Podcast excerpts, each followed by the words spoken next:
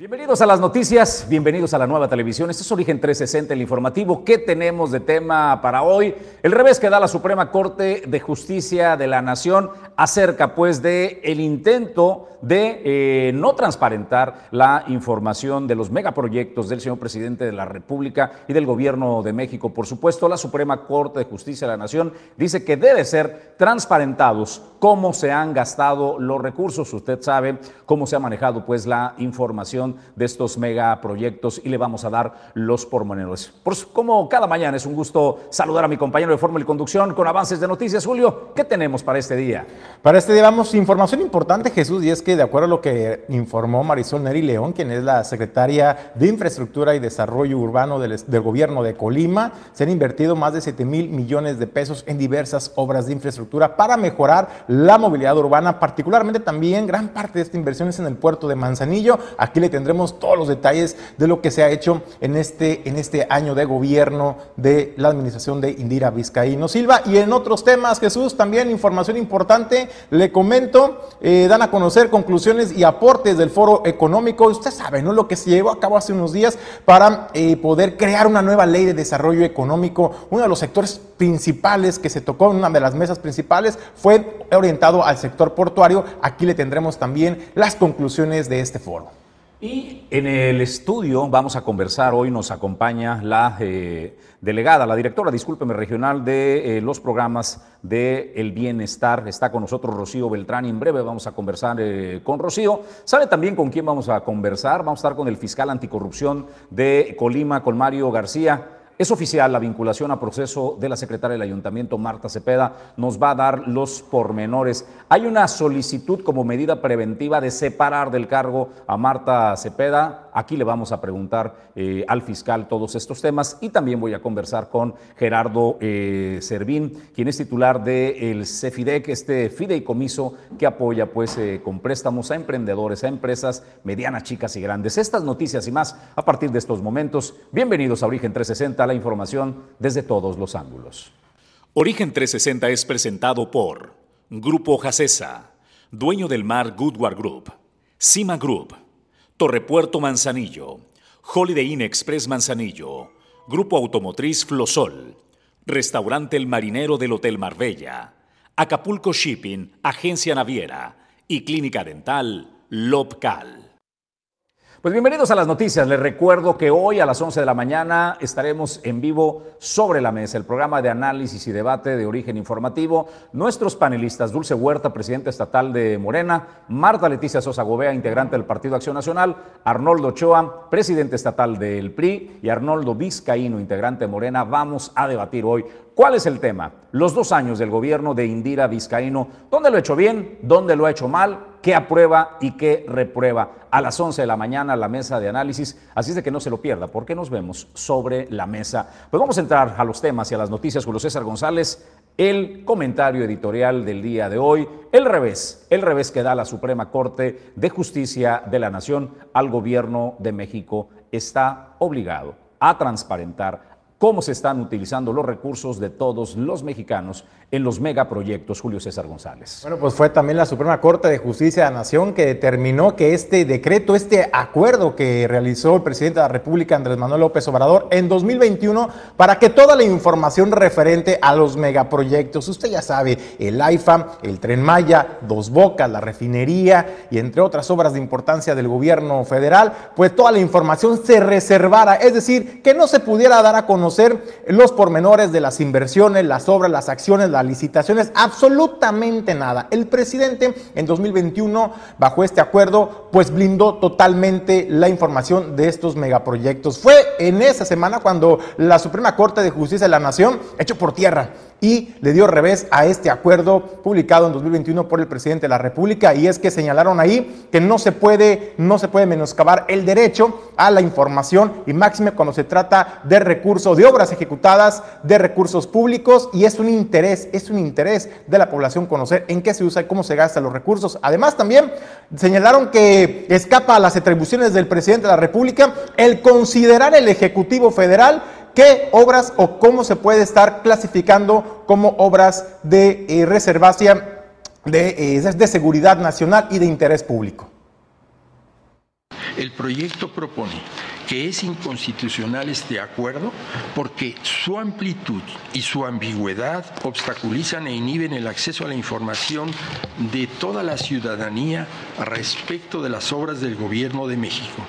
Además, tal como está formulado, el acuerdo analizado pone en entredicho las obligaciones de transparencia que pesan sobre las autoridades que ejercen que ejercen recursos públicos. Además impide que el Instituto Nacional de Transparencia ejerza debidamente su facultad revisora, lo cual trasciende en que ejerza sus competencias legales vinculadas con asegurar que la ciudadanía disfrute del derecho de acceso a la información pública. Negar que el vocablo seguridad nacional no tiene impacto para efecto de transparencia y de adquisiciones, con todo respeto, me parece muy, muy difícil o muy ingenuo en todo sentido. Solo puede ser el Congreso de la Unión el que regule esta materia y no así el Poder Ejecutivo a través de sus facultades administrativas.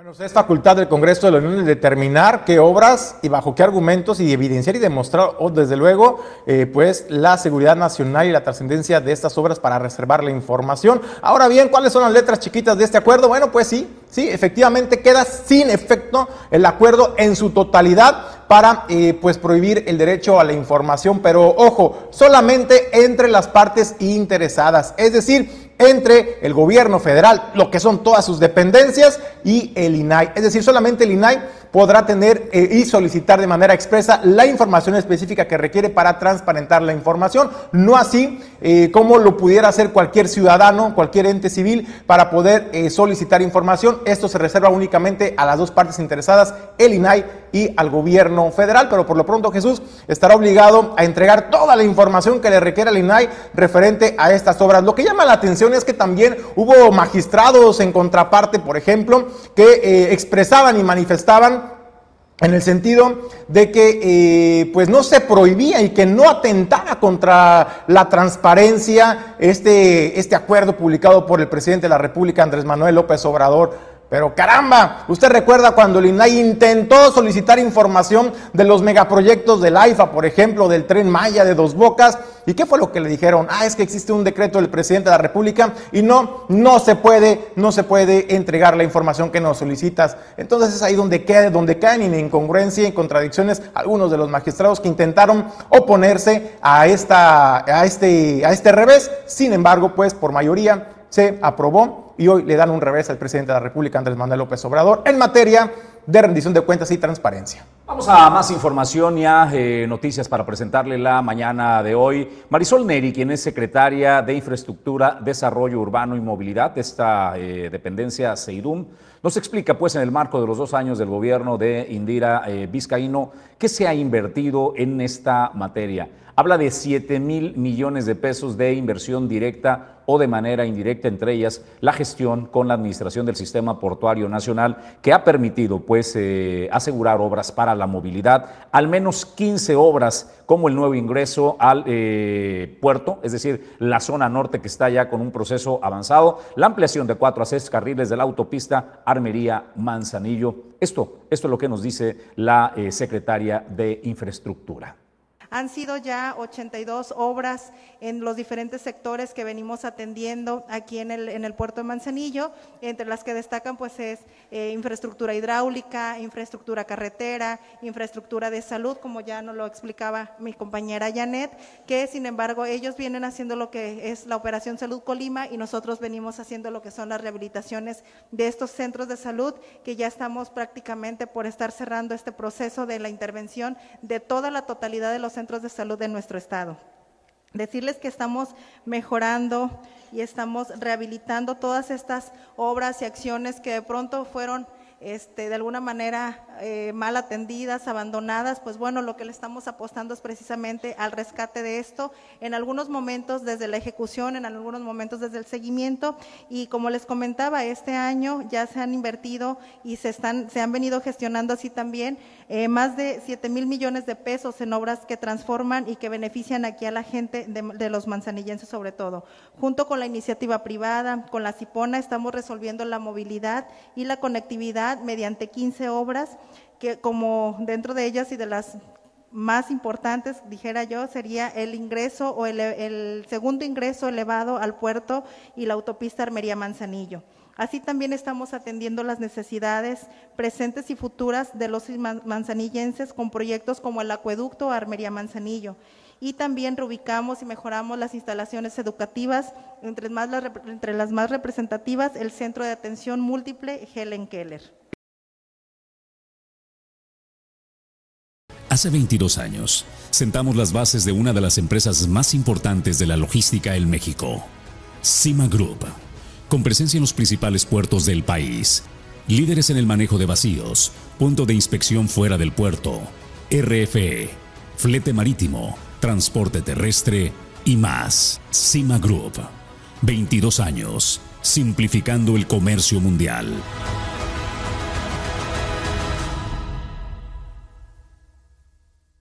Grupo Jacesa, más de 30 años en Manzanillo. Cuenta con la mejor terminal de carga general de los puertos de México. Terminal de servicios, transporte y servicios aduanales. Si deseas importar o exportar desde Manzanillo, Grupo Jacesa es tu aliado confiable.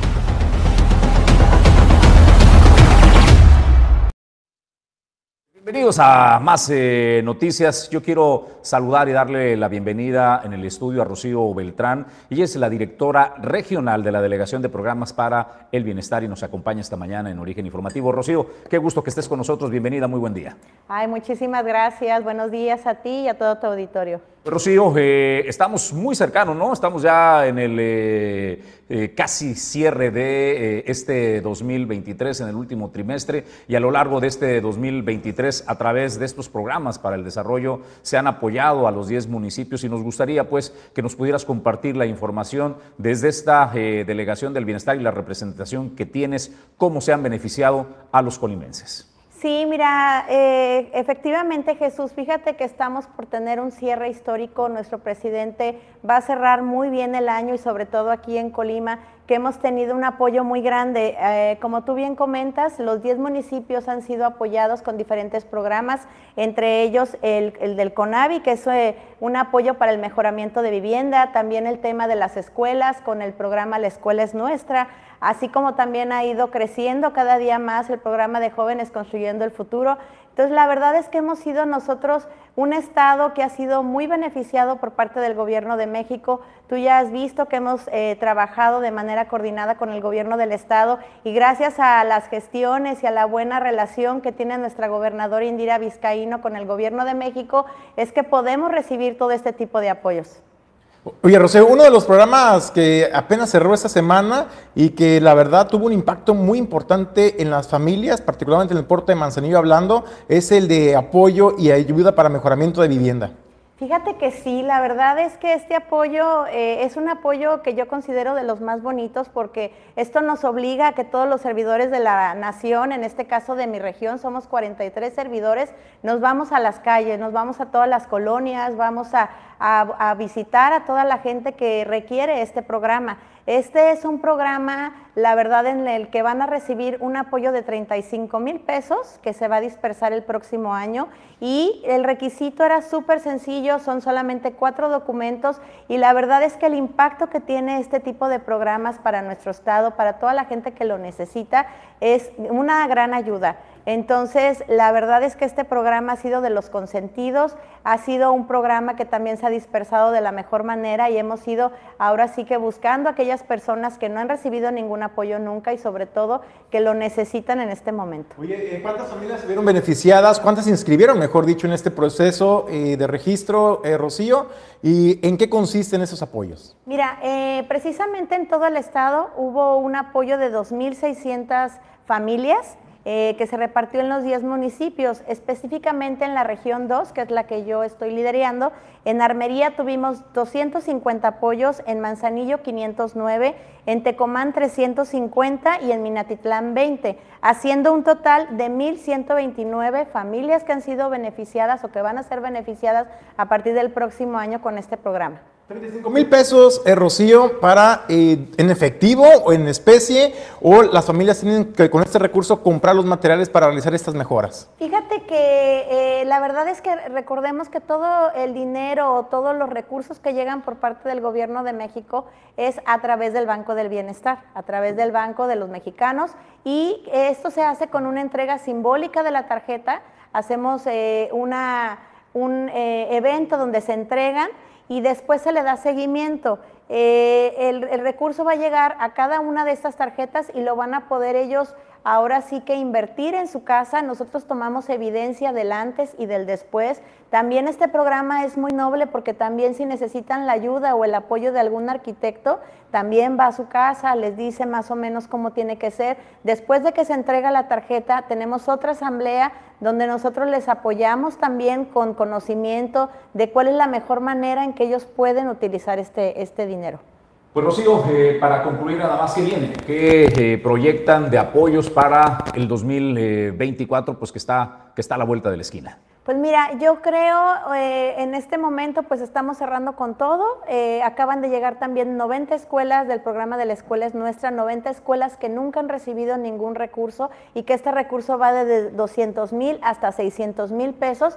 Yo creo y espero que el próximo año pues se vienen temas electorales, entonces ya nos definirán cómo será el tema de los programas sociales, pero sí estamos teniendo un gran cierre con todos estos programas que se han estado abriendo y yo por lo menos pronostico que los programas que tenemos actualmente seguirán, ya se eh, comentará de qué manera será el próximo año. Hasta este momento no tenemos información todavía muy precisa, pero lo que sí te puedo decir es que los apoyos siguen llegando, que también estamos ya por tener la última vinculación del programa Jóvenes Construyendo el Futuro. Entonces, aprovechen todos esos jóvenes que todavía no se vinculan.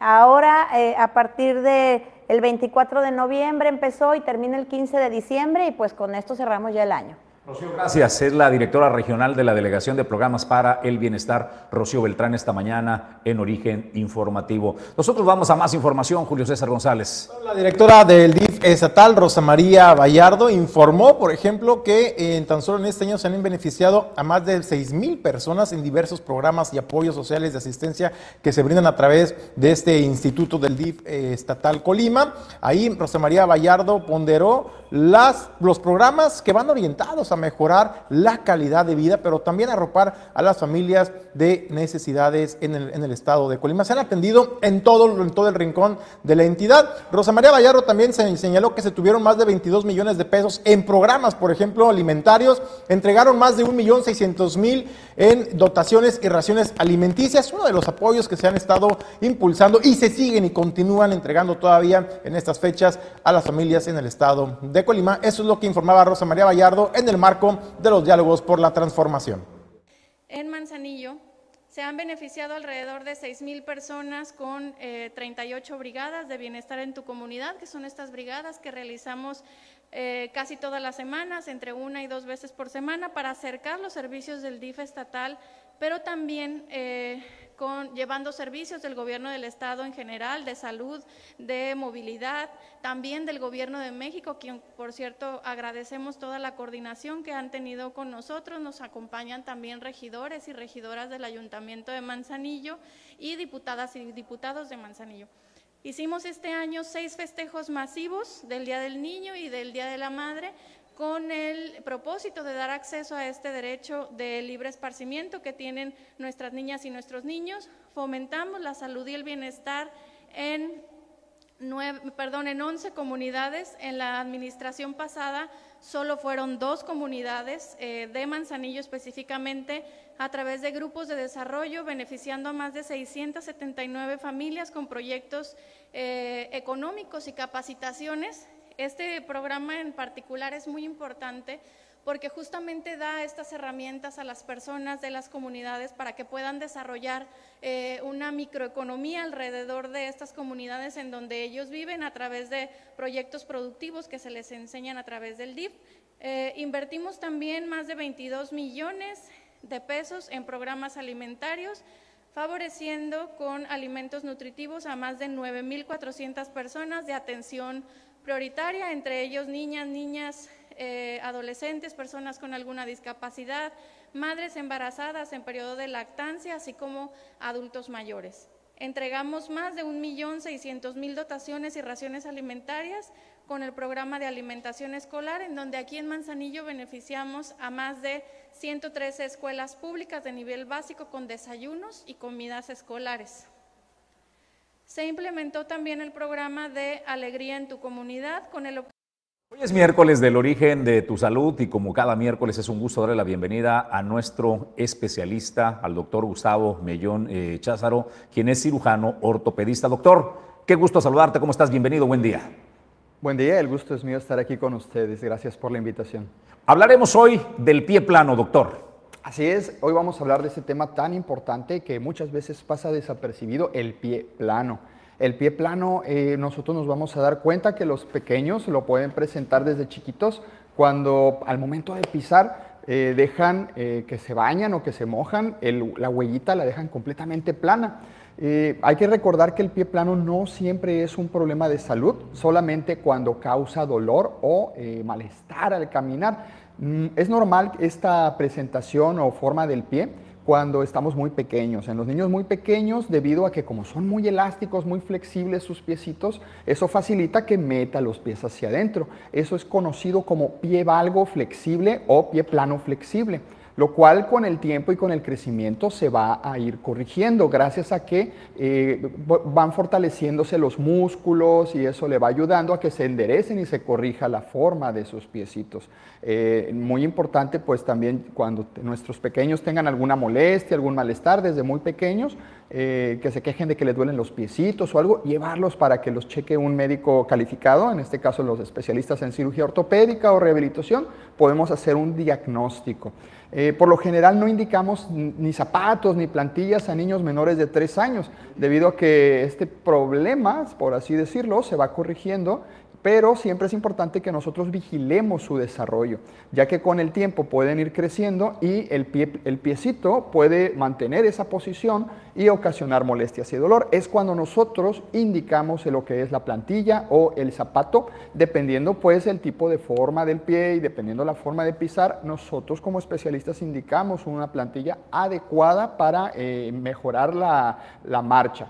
Eh, los pies no se corrigen ni con la plantilla ni con el zapato. Esto se va corrigiendo con el crecimiento del pequeño. Lo que hace la plantilla y el zapato es mejorar las molestias para que el niño juegue, se desarrolle y tenga una actividad y una vida eh, más normal.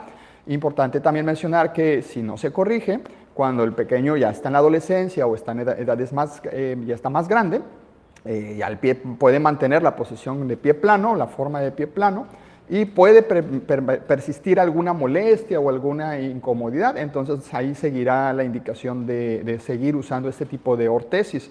Es muy raro que se indique cirugía en este tipo de padecimiento, dependiendo también pues la causa. Una de las causas ya mencionaba yo que era la flexibilidad, pero otros de los problemas que podemos presentar son malformaciones congénitas, lo cual nos daría un pie plano severo. Eh, eh, puede presentar astragalo vertical o malformaciones en los huesos del pie o del retropié y esto condicionaría la caída del arco desde el nacimiento, pero sería un pie muy doloroso. Nosotros lo diagnosticamos con estudios de imagen.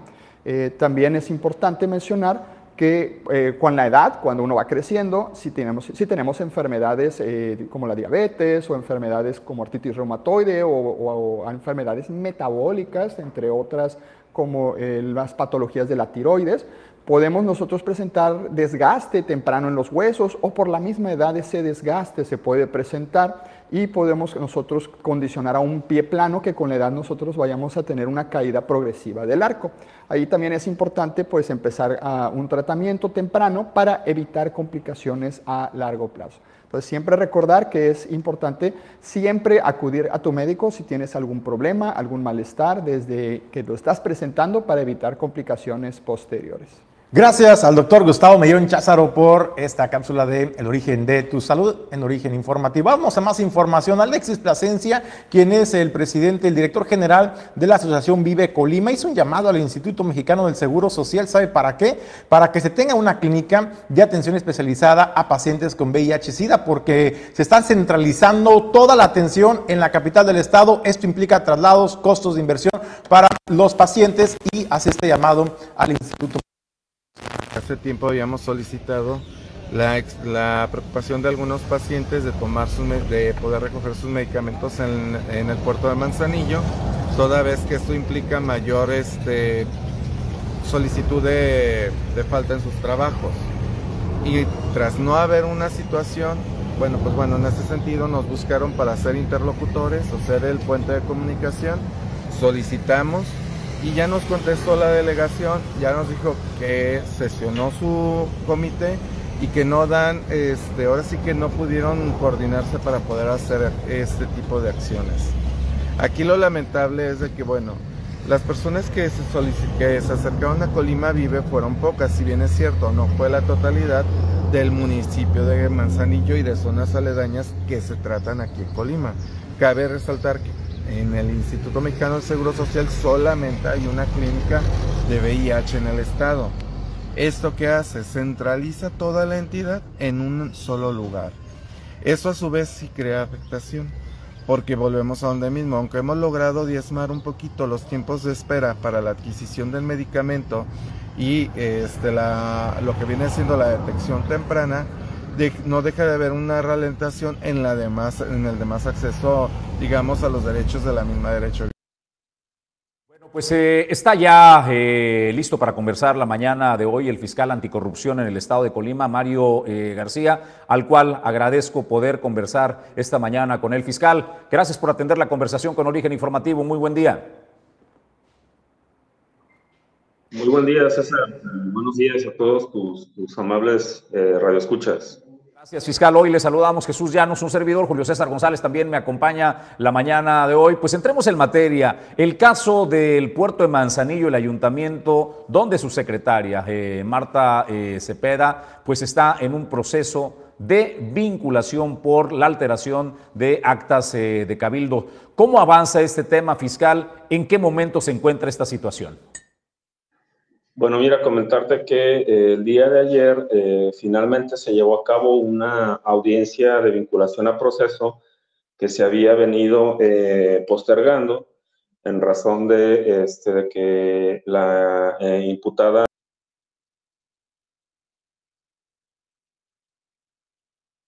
falla en la comunicación, se interrumpió, se interrumpió la comunicación eh, con el fiscal que se encuentra eh, por videollamada. Vamos a recuperar la eh, conversación en instantes. Parece que te tenemos ahí de nueva cuenta, fiscal. Se interrumpió la comunicación. nos quedamos desde el principio. Que nos expliques, por favor, en qué momento está la situación de Marta Cepeda, secretaria del Ayuntamiento del Puerto de Manzanillo. Sí, claro. Eh, comentarte que el día de ayer se llevó a cabo la audiencia de imputación, perdón, la audiencia de vinculación a proceso, en la que el juez escuchó a ambas partes, eh, se debatió.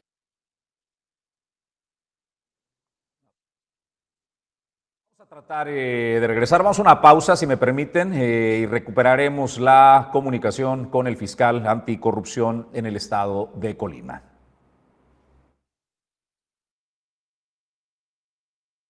Puerto Manzanillo es la sede de las empresas que generan el desarrollo portuario. Aquí se generan las ideas y se trabaja en el comercio exterior, la logística y los negocios. Torre Puerto Manzanillo, el espacio ideal para líderes y emprendedores.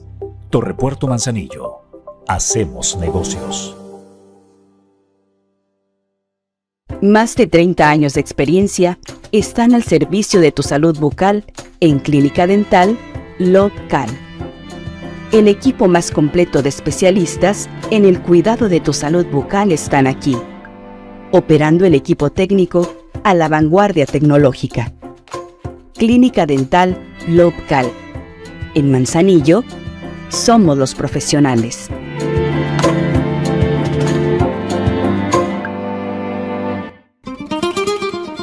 El icono de la cocina española en Manzanillo Restaurante El Marinero del Hotel Marbella. Ven a disfrutar los mejores platillos con los sabores auténticos de España. Restaurante El Marinero del Hotel Marbella. El ícono de la cocina española.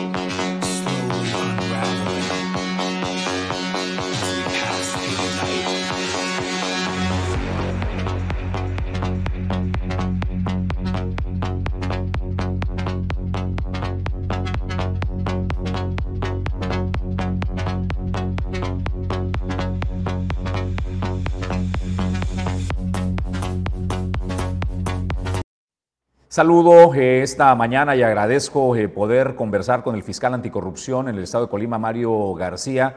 Eh, la conversación de esta mañana es el tema de la secretaria del ayuntamiento de Manzanillo, Marta Cepeda, quien ha sido vinculada a proceso por la alteración de actas de Cabildo y es el fiscal anticorrupción quien nos habla de ese tema. Fiscal, te agradezco conversar contigo y pues que nos pudieras contar el estatus eh, que guarda la situación de la secretaria del ayuntamiento y esta vinculación a proceso.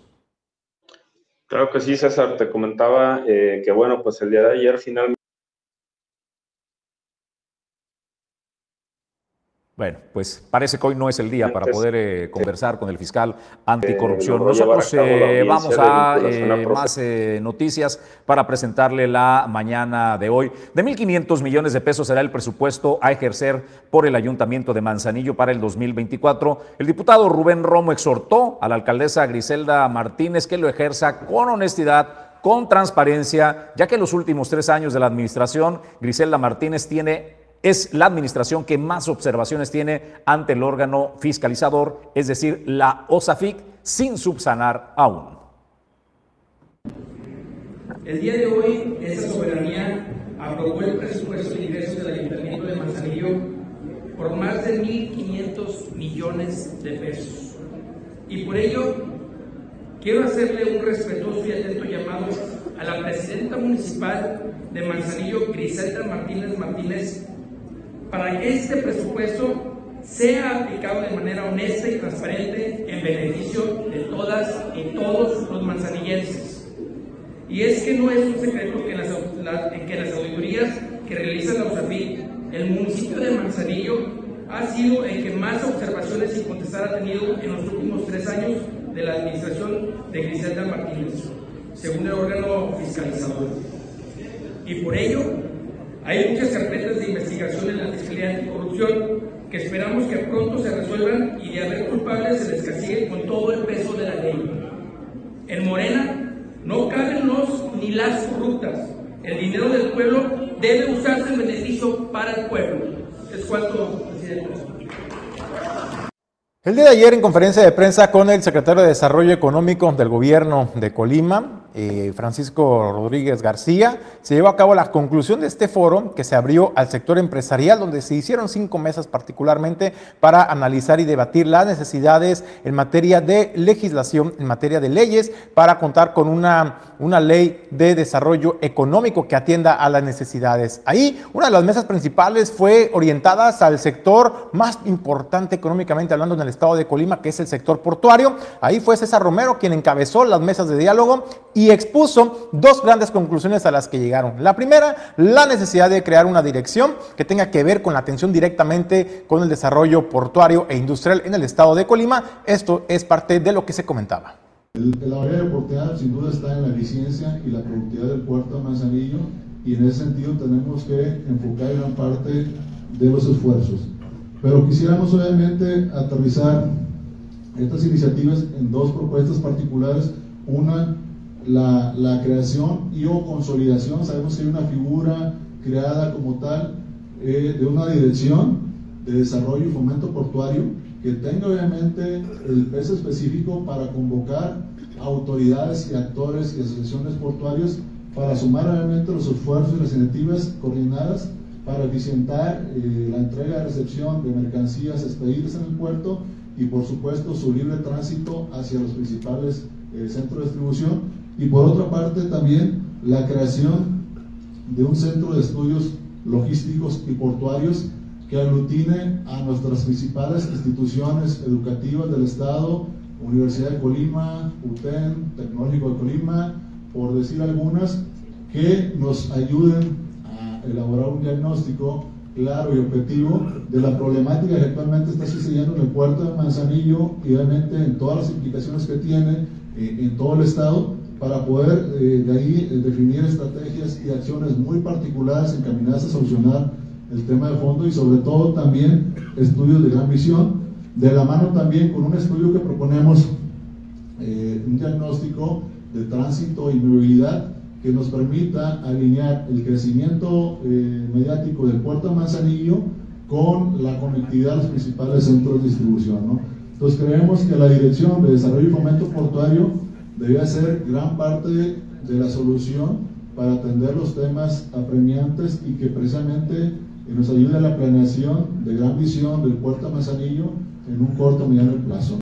Pues César Humberto Romero García, quien es eh, el CEO, el director general de eh, Cima Group, pues expresaba en estos eh, foros que organiza la Secretaría de Fomento Económico, pues ese, ese tema de crear una dirección especializada en la atención a temas del puerto, el comercio exterior y la logística. Yo le agradezco hablando para desarrollar la economía del Estado, sin duda alguna, el CEFIDEC, este organismo, ha sido uno pues de eh, los motores importantes. Tener acceso a eh, financiamientos con eh, facilidades para los microempresarios, los pequeños, los medianos y los grandes también es sin duda de gran ayuda. Gerardo Servín es el director de CEFIDEC y es un gusto que atienda la conversación esta llamada. Gerardo, ¿cómo estás? Muy buen día.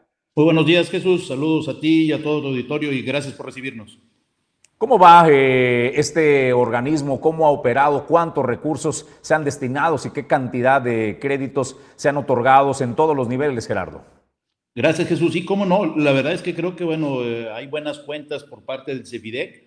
Llevamos operados durante este 2023 al mes de octubre 240 millones de pesos con la tendencia de operación que llevamos, estamos ciertos que estaremos muy cercanos a los 320 millones de pesos, 315 millones de pesos, estaríamos cerrando la operación. Y una noticia muy buena de estos 240 millones de pesos que tenemos al mes de octubre, estimado Jesús, es que la gran mayoría se ha ido al puerto de Manzanillo.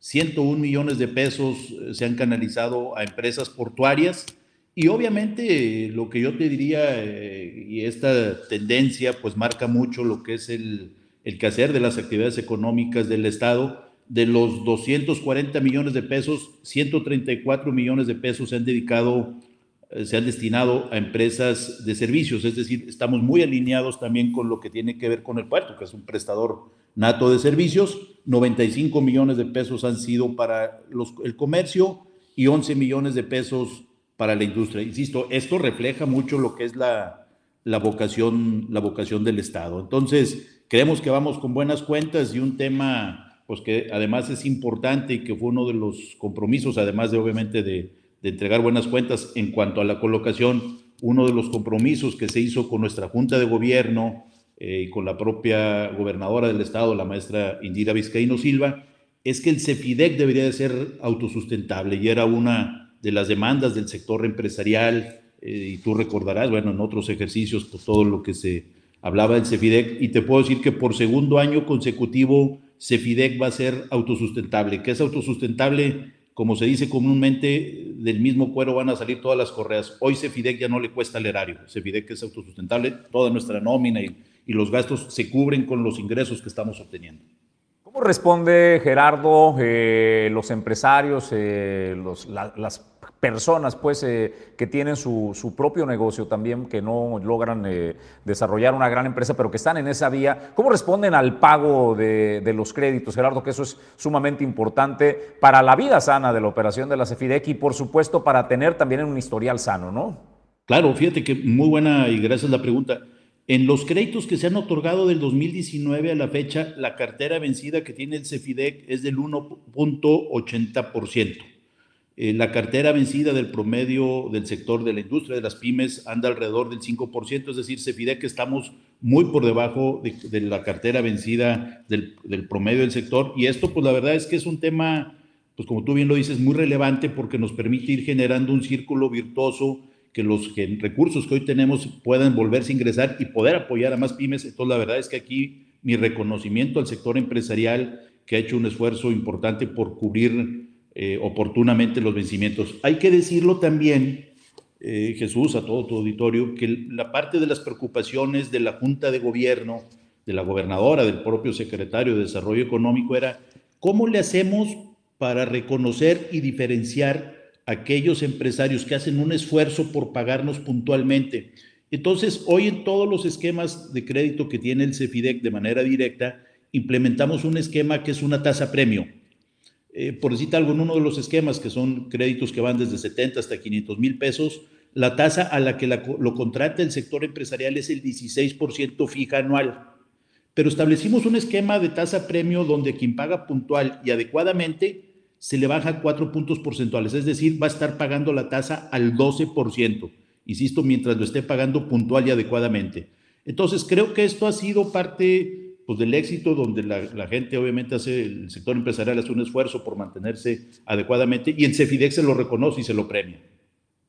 Pues, eh, Gerardo, preguntarte por último, eh, ¿hay oportunidad todavía eh, lo que resta de este año de poder tener un acceso eh, a crédito, quien tenga la necesidad de financiamiento puede acercarse al CEFIDEC? Sí, claro. A ver, eh, parte también y el mandato que nos ha dado la gobernadora es muy importante. Es, las bolsas que tenemos deben de ser suficientes. Eh, afortunadamente, CEFIDEC no jala como en su momento, antaño, jalaba lo que era la Secretaría de Economía, que lanzaba convocatorias y decía, te doy una ventana de tiempo muy corto para que tú ingreses tu solicitud. Hoy tenemos recursos disponibles eh, nuestros amigos del sector, amigas del sector empresarial, en el momento que tengan una necesidad, ahí pueden enviar su solicitud y claro, aún estamos a tiempo, aquí estaremos trabajando todo lo que resta del año. Gerardo, agradezco poder eh, conversar contigo. Gracias por atender el llamado de origen informativo. Muy buen día. Muchas gracias Jesús, un abrazo, saludos a ti y a todo el auditorio. Abrazo, es el director de eh, Cefidec. Si usted tiene necesidad de financiamiento para su pyme, acérquese, ya escuchó, hay una gran facilidad para que pueda eh, sacar adelante su negocio con financiamiento a muy buenos, a muy buena eh, tasa de interés. Y más si usted es de los colimenses puntuales para pagar, bueno, pues tiene una, una gran tasa de interés para apoyar el desarrollo de su negocio. Nosotros eh, vamos, antes, antes de ir pues a más temas, le quiero recordar que a las 11 de la mañana nos vemos en el programa especializado pues de análisis y política sobre la mesa. Hoy vamos a analizar el gobierno de Indira Vizcaíno, qué ha hecho bien, ¿Qué ha hecho mal? ¿Dónde aprueba? ¿Dónde reprueba en estos dos años de gobierno? Dulce Huerta, presidente estatal de Morena, nos acompaña eh, como cada miércoles. Marta Leticia Sosa Gobea del PAN, el profesor Arnoldo Ochoa, presidente estatal del PRI, y el profesor Arnoldo Vizcaín, integrante Morena. Conduce un servidor y nos vemos a las 11 de la mañana. No se lo pierda. ¿Estamos listos con la felicitación, don Hugo? O más adelantito, vamos de una vez de parte de la comunidad portuaria de Manzanillo de la cual orgullosamente eh, Origen eh, Media forma eh, parte. Felicitan todos los integrantes de la comunidad portuaria al almirante Salvador Gómez Millón, quien es el director general de la Administración del Sistema Portuario Nacional de Manzanillo, la CIPONA por sus siglas, además presidente de la Comunidad Portuaria de Manzanillo. Felicidades eh, de parte de toda la comunidad portuaria de Manzanillo, felicidades también de origen informativo en este su cumpleaños del almirante Salvador Gómez Mellón. Nosotros tenemos que ir a corte comercial, vamos a la pausa y en instantes estamos con más información. Inicia con el sueño de conectar el mundo por mar, aire y tierra. Dueño del Mar Goodward Group, más de 80 años de ser el operador logístico que te conecta al mundo.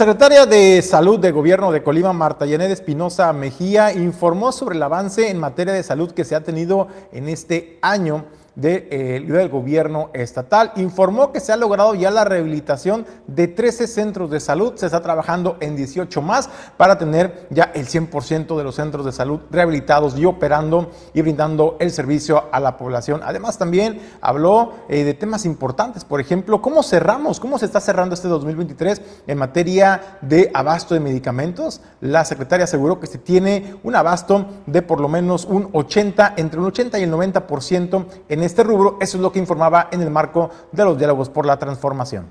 Este año cerramos con un porcentaje, por ejemplo, de lo que es abasto, surtimiento de medicamento y material de curación. Eh, en lo que es el primer nivel de atención, todos nuestros centros de salud y segundo nivel con por arriba del porcentaje de lo óptimo, esto es por arriba del 80-90%. Con ello se garantiza la continuidad de todos los servicios en estas unidades de primer, segundo y tercer nivel. La cobertura de servicios del 2023 por ejercicio fiscal, que esto es en base al catálogo que tenemos de gratuidad de servicios de salud, nos ha permitido poder otorgar en lo que es el, primer nivel de atención, es decir, todos los centros de salud, 168 intervenciones de manera gratuita y en segundo nivel 253 intervenciones. Esto es algo que eh, en décadas pasadas lo teníamos de manera parcial o simplemente no lo teníamos o si lo teníamos, se llevaba a cabo con un gasto para el paciente.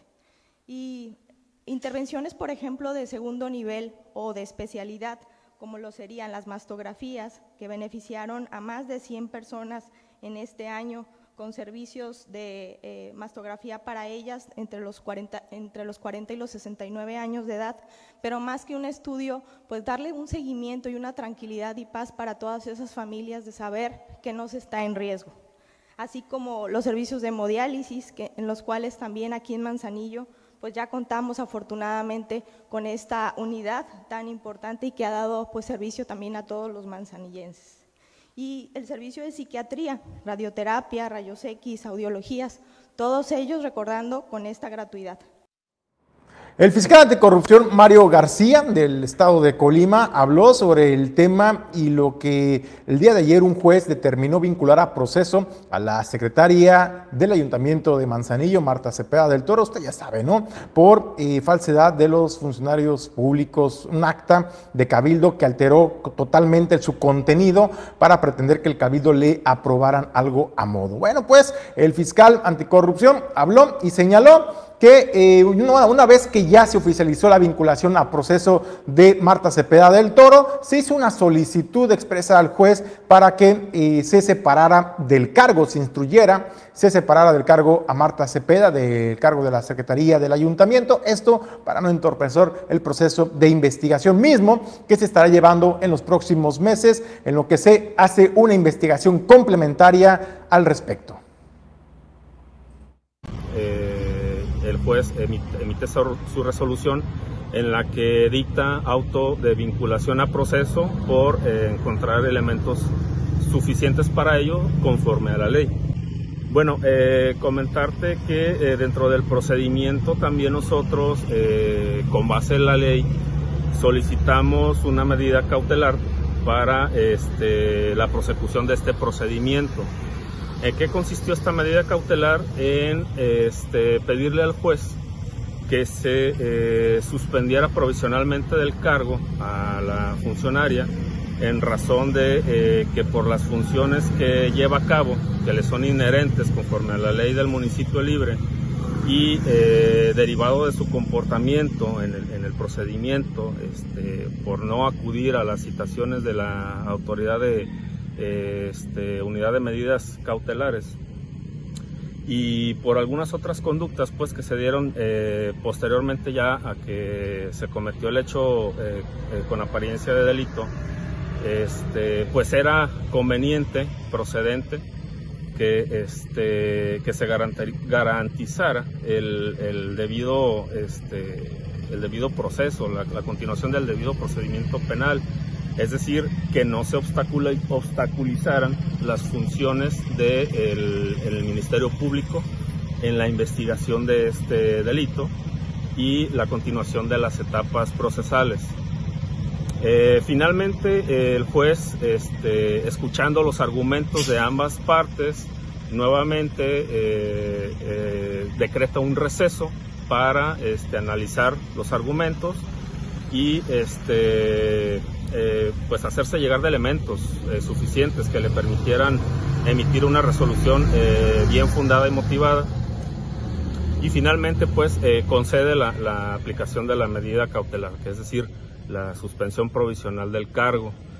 Finalmente, eh, nosotros solicitamos un plazo eh, de tres meses adicionales para el cierre de la investigación complementaria, es decir, llevar a cabo nuevos actos de investigación que nos permitan eh, allegarnos de mayores elementos para determinar si formulamos una acusación formal para el inicio de las próximas etapas del procedimiento.